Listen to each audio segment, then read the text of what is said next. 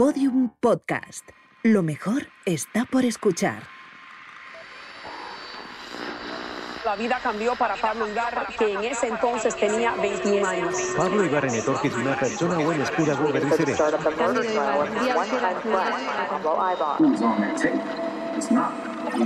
Ibarra es un, un joven En el Corredor de la Muerte, un podcast de Movistar Plus producido por Podium Studios.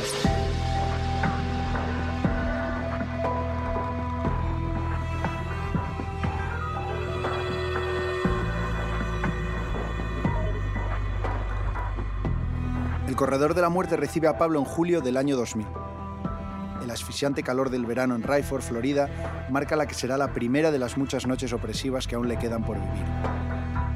Los guardias le entregan el distintivo mono naranja, explican los horarios y las normas y lo encierran entre cuatro paredes desnudas con una cama, un pequeño aseo y una mesa con una silla. Un único espacio de dos por tres metros del que no volverá a salir. Pablo me contaba, cuando fui a verle al corredor, aquellos primeros días de su nueva vida. No, no sé cómo explicarlo, es algo que, que no quiero que nadie nunca lo tiene que sentir. Episodio 3. La Roca.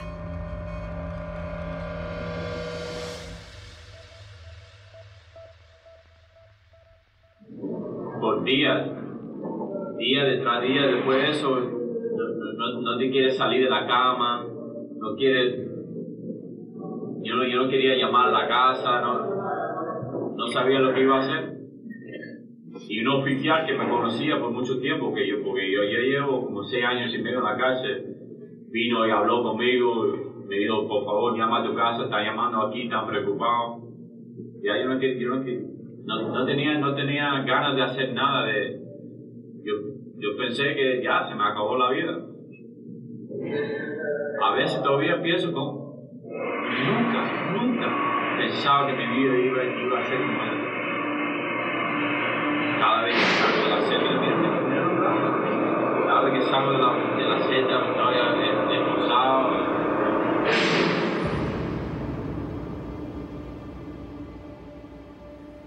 solo, encerrado y esperando a morir.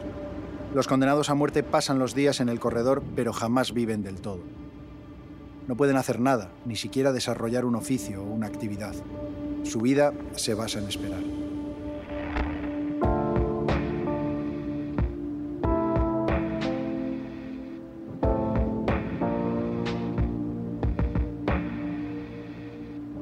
Nada, no hay nada, no se puede hacer nada. Por lo menos si, alguien tiene eh, condena perpetua, ellos pueden trabajar, ellos pueden ir para pa la escuela o pueden hacer otra cosa. Aquí nosotros no podemos hacer nada, no salimos. La única manera que tú sales es para el patio, para la visita o para ver el doctor. lo demás están presos 24 7.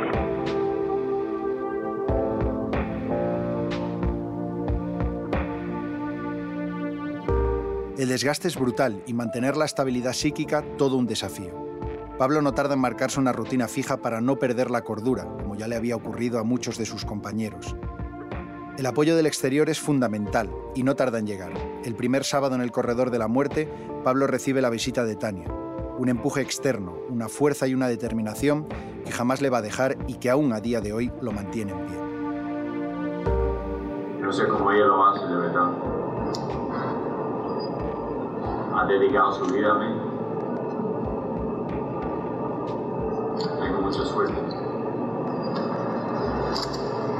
Me gusta decir que tengo el peor y el mejor suerte a la misma vez. Y es verdad.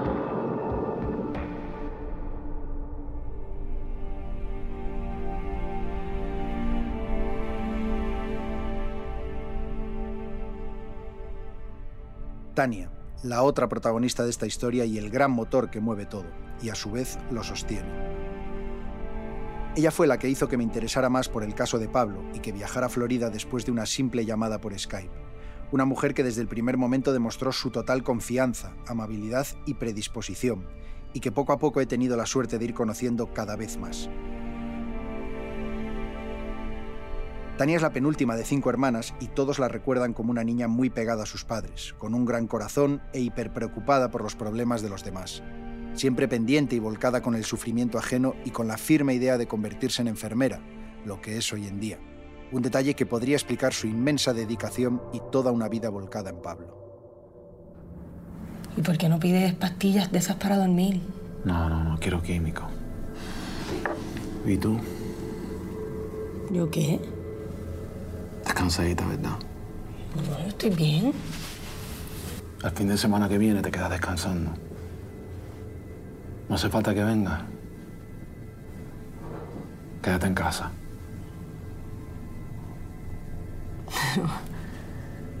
¿No te gusta verme? Es por lo único que vivo, por verte los sábados. Pero ¿y tú qué? Tú tienes que tener tu vida.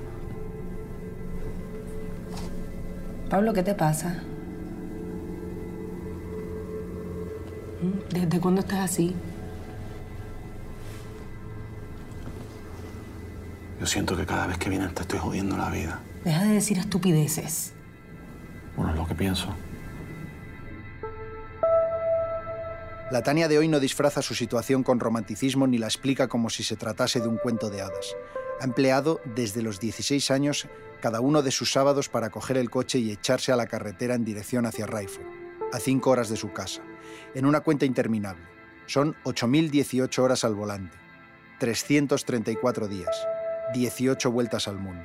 Sábado y Tania, el día y la persona que le daban sentido a la vida de Pablo puedo besarla sin tener que tener un guardia mirándome o...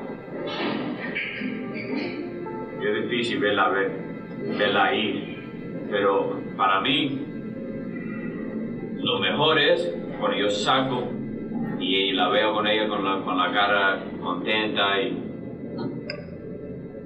eso es lo mejor. Una mujer fenomenal, increíble, bella, cariñosa, ya estamos, ya estamos casados 14 años, pero es difícil. Es una mujer muy buena, muy luchadora.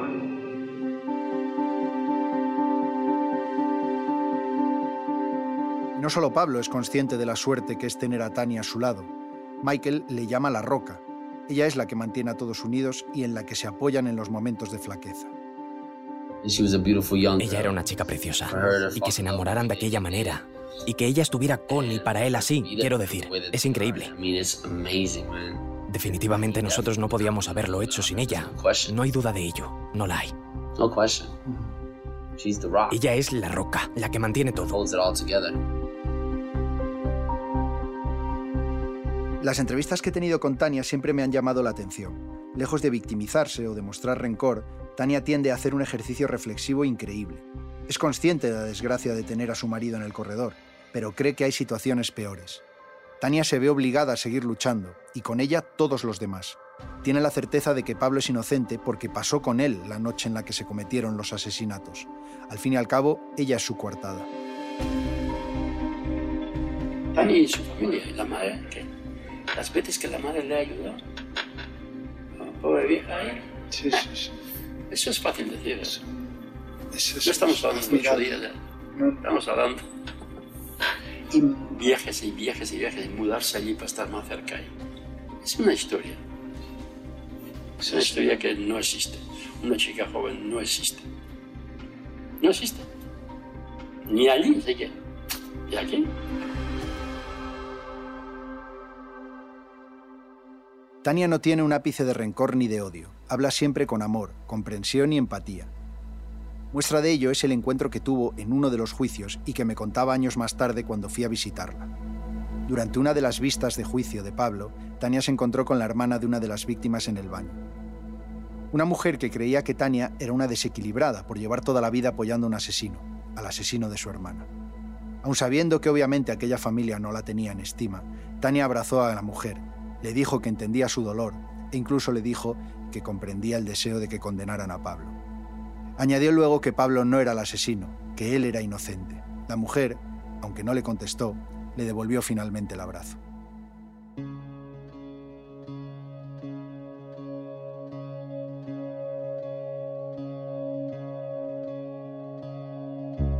Entre 2013 y 2015 mantuve el contacto con Pablo a través de cartas. Me hablaba, por supuesto, de Tania, y también de su día a día, pero no sobre el caso ni los juicios. Simplemente nos limitábamos a contarnos nuestra vida.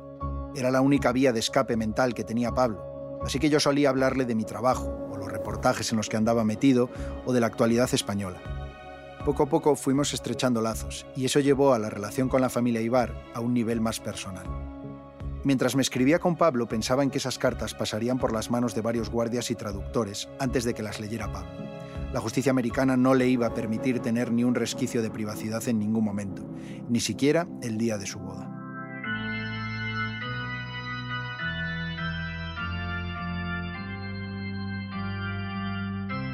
Tania y Pablo se casaron el 19 de abril de 1998, dos años antes de que Pablo entrara en el corredor de la muerte. Fue en la prisión de Broadway, un lugar que, paradójicamente, tenía reglas más estrictas que las del corredor.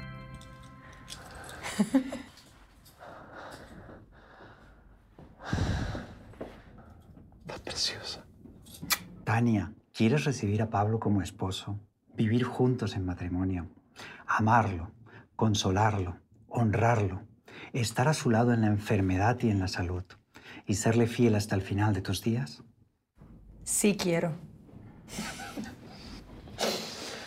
Pablo, ¿quieres recibir a Tania como esposa? Vivir juntos en matrimonio. Amarla, consolarla, honrarla. Estar a su lado en la enfermedad y en la salud. Y serle fiel hasta el final de tus días. Sí quiero. Oh Señor, estas alianzas son el sello de los votos por los cuales este hombre y esta mujer se han unido entre sí a través de Jesucristo, nuestro Señor. Amén. Amén. En la cárcel de Broadway, Pablo y Tania no podían tener vis a vis ni contacto. La ceremonia se celebró con un cristal que les separaba. En el día de su boda no pudieron ni darse las manos. Si Dios quiere y puedo salir, una boda grande, en una iglesia y todo. Aquí sí, aquí se puede. Pero la casa de Dios estaba en Broward County, en por la de no se puede. Como cuatro y medio. Sin besarla,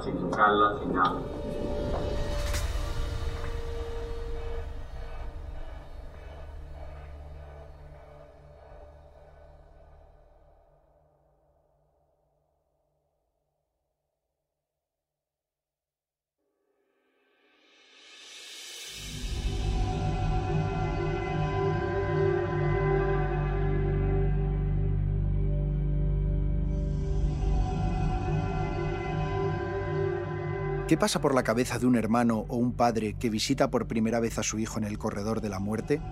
La condena de Pablo se convierte en una onda expansiva que afecta a toda la familia Ibar.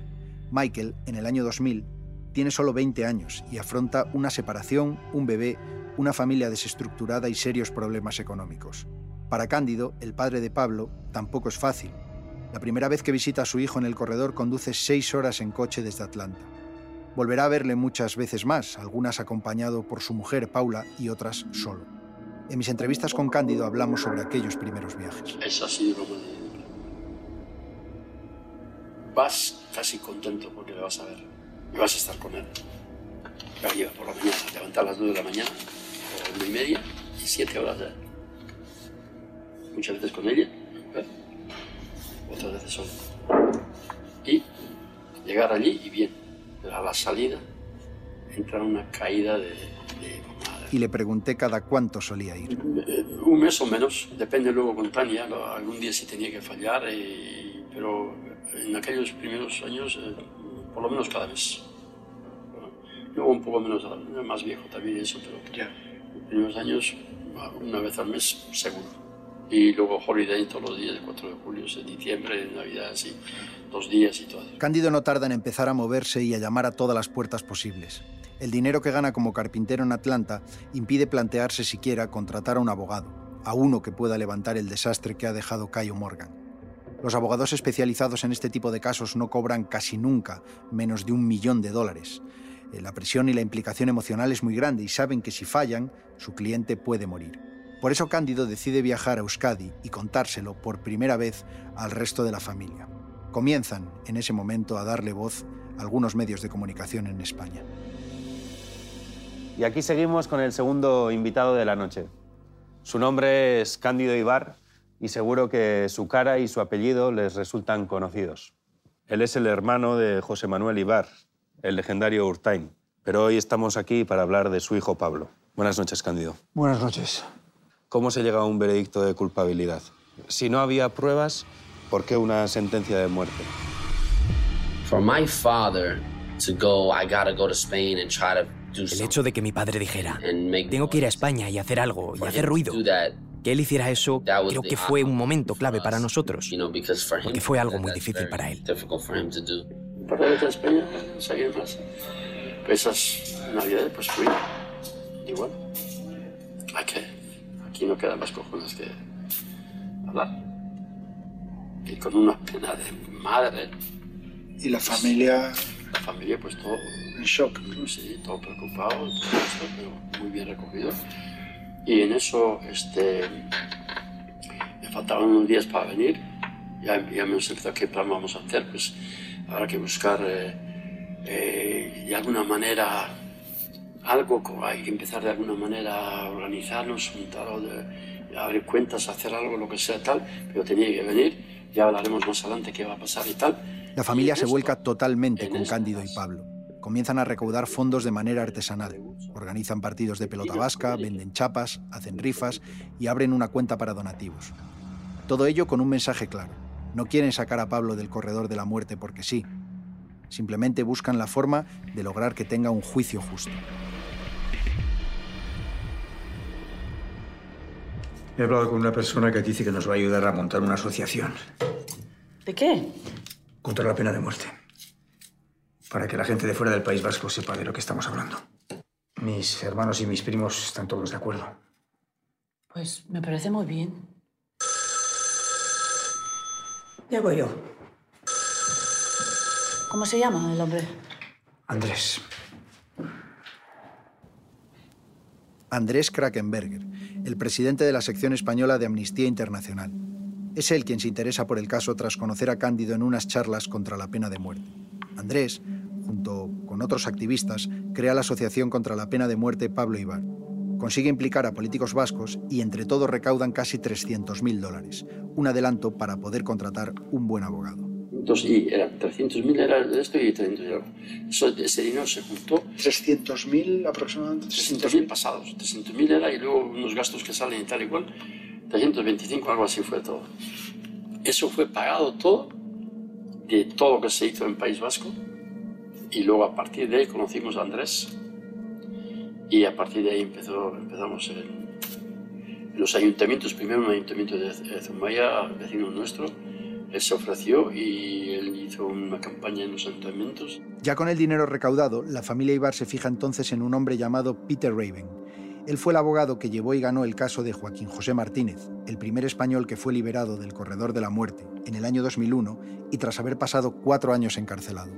Años después me cité con Joaquín José para charlar sobre sus años dentro del corredor y aproveché para preguntarle sobre cómo vivió aquel salto tan bestial de pasar de una comisaría de policía al corredor de la muerte, tal y como le había ocurrido también al propio Pablo.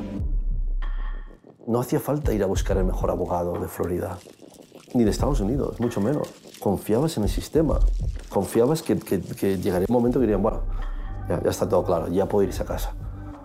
Me hacen las pruebas, todo sale negativo y tenemos una, una pequeña audiencia con el fiscal y el fiscal dice, es que eso no significa nada.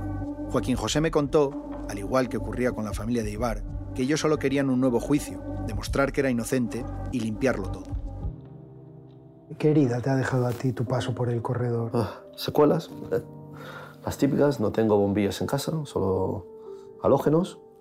Me contabas que cuando, que cuando cierras la puerta de la habitación no estás cómodo. No, mm, me tengo que levantar varias veces, me despierto varias veces, aún hoy, ¿eh?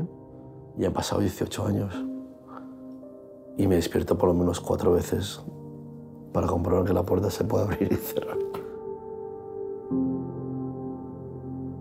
Aquella imagen de Joaquín José fuera del corredor de la muerte se convirtió en un faro, en una luz al final del túnel para la familia de Pablo. No solo eso, sino que ahora tenían a un buen abogado para luchar con y por ellos.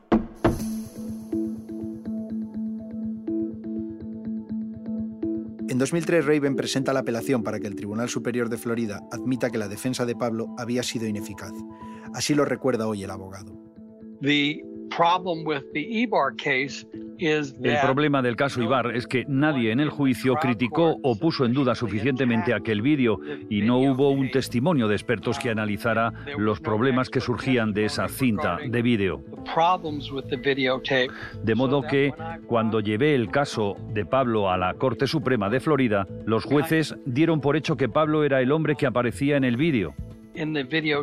Entonces, a pesar de que en el juicio hubo muchos errores, no fue justo que no tuvieran el mismo, creo que no tenían la misma sensación de que Pablo fuera inocente como la tuvieron con Joaquín.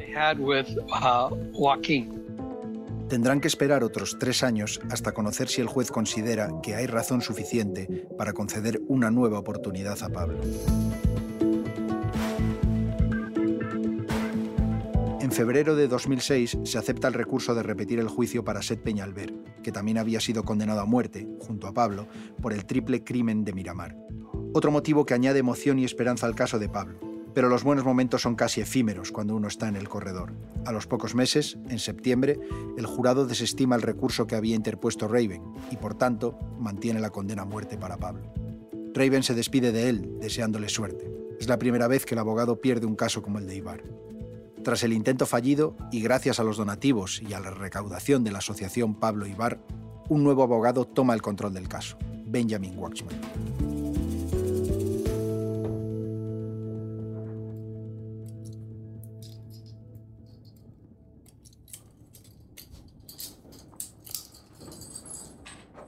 Hello, Pablo. I'm Benjamin Wexman, your new attorney. Your father's hired me to get you out of here. Pablo siempre ha dicho que su mala suerte es la de haber sido condenado en Florida. El sistema judicial de este estado es uno de los más conservadores del país. Antes de que te des cuenta, se puede crear una maquinaria gigantesca a tu alrededor, engrasada hacia el garantismo de la autoridad. Una maquinaria que, por supuesto, solo se frena con dinero. Es probable que si Pablo hubiera podido contratar desde el inicio a Raven o a Waxman, hubiera ganado incluso el primer juicio. Es espeluznante cómo la capacidad económica de un acusado puede determinar su culpabilidad o su inocencia. De hecho, la primera vez que Pablo al fin puede tener un juicio con garantías es 24 años después de su encarcelamiento, cuando ya tenía 1.300.000 dólares recaudados para los abogados. Horrible, horrible. ellos dicen que esto es la tierra de libertad. Y eso no es, eso no es, eso. Si tú tienes dinero, sí. Si tú eres blanco americano, sí. Pero si, te quiten la vida y te quieren matar solo por, para hacer como una imagen, ¿qué más? ¿Qué más? ¿Qué tú puedes hacer? Nada.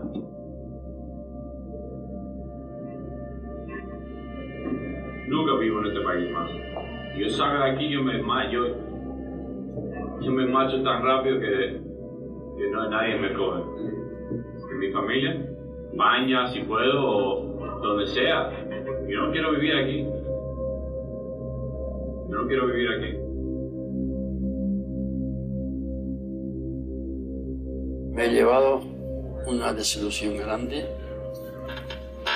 de lo que me ha tocado vivir, de lo que yo creía que era este país. En ese sentido me refiero, en el sentido de la justicia me ha llevado un desengaño.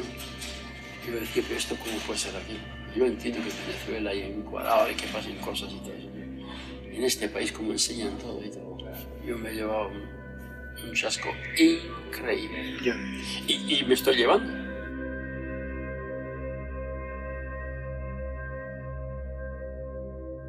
Estados Unidos, un país donde la pena capital se sigue aplicando en 30 de los 50 estados. En España nos sigue sorprendiendo que existan este tipo de condenas en otros países e inevitablemente nos afecta más si el condenado a muerte es español.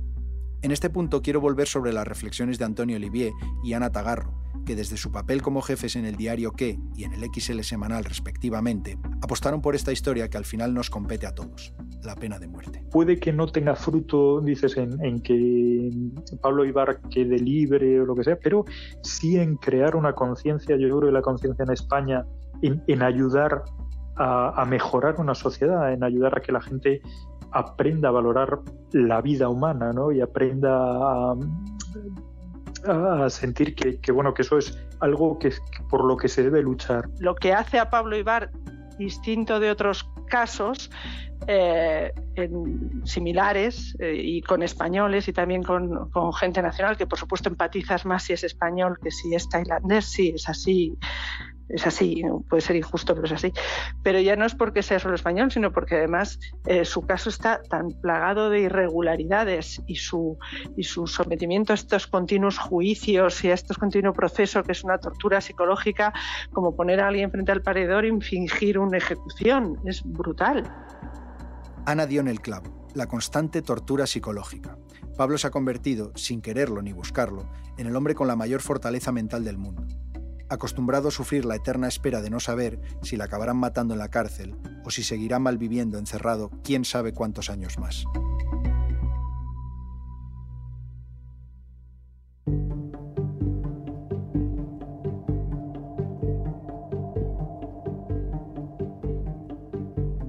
Pasan los años y la montaña rusa de emociones sigue liderando el caso Ibar. Tres grandes hitos vuelven a dar un empuje de optimismo a la familia. En primer lugar, la llamada de un espectador al programa de televisión María Elvira Live, diciendo que Pablo Ibar no era el culpable de esos asesinatos, sino que lo era un tal William Ortiz. ¿Usted qué es lo que lo impulsa a llamar al programa Nuestra Producción? Bueno, lo que me puse a llamar al programa es que yo estaba viendo el programa y estaba oyendo que iban a, dar el caso de la persona que mataron en Hallander y la 56 cuando yo conozco a la persona que cometió el crimen, ya que una vez llegó y me, confesó que había pasado eso y a mi entender esa persona estaba cumpliendo cadena perpetua por ese crimen. Y cuando vi que estaban dando los avances, empecé a ver el programa de la televisión eh, para verlo y chequeé hacer una entrevista de la prisión. Cuando empecé a ver el programa, eh, vi que era un caso de España y pensé que era erróneo, que era otro lado, hasta que dijeron que era en Hallander y la 56, el dueño de un bar allí, y que iban a entrevistar al, al asesino, ¿no? Y yo esperando, le llamé a mi señora, todo el mundo, mira, va a poner a Willy para que lo vea. Y cuando sale la supuestamente la persona que asesino, pero aquí hay un error, esto no fue que mató a esa persona. El que mató a esa persona fue Willy. En segundo lugar, la contratación de un experto facial que asegura que hay cuatro diferencias claves entre el rostro del hombre que aparece en el vídeo de los asesinatos y Pablo. Y por último, Waxman consigue una carta de Cayo Morgan, en la que éste admite no haber estado en condiciones plenas para defender a Pablo. A pesar de las buenas noticias, Pablo intenta mantenerse frío y distante. No quiere hacerse ilusiones, sabe que es muy posible que la justicia estadounidense le siga poniendo zancadillas. Lleva ocho años en el corredor de la muerte. Ocho años sin tomar una sola decisión. Ocho años en los que no ha podido ni mover una silla ni abrir una puerta, ni siquiera elegir qué comer, cuándo salir al patio o a qué hora despertarse cada mañana. Todas las decisiones las ha tomado el sistema penitenciario por él. Pablo no tiene claro si saldrá alguna vez de allí. Lo que sí sabe es que su vida habría sido muy diferente si nunca hubiese puesto un pie en el corredor de la muerte. Yo era más, veía, eh, más, eh, tenía sueños, quería ser pelotari como mi padre, o quiero tener una familia, estar con mi mujer, y ahora no sé si, si voy a tener vida. Ahora me siento duro. Todavía tengo un poquito de esperanza, pero. Yo no sé, no sé. No soy igual, yo, yo sé eso, yo no soy igual. No tengo confianza mucho. No sé qué es vivir. Estamos vivos, pero no estamos viviendo.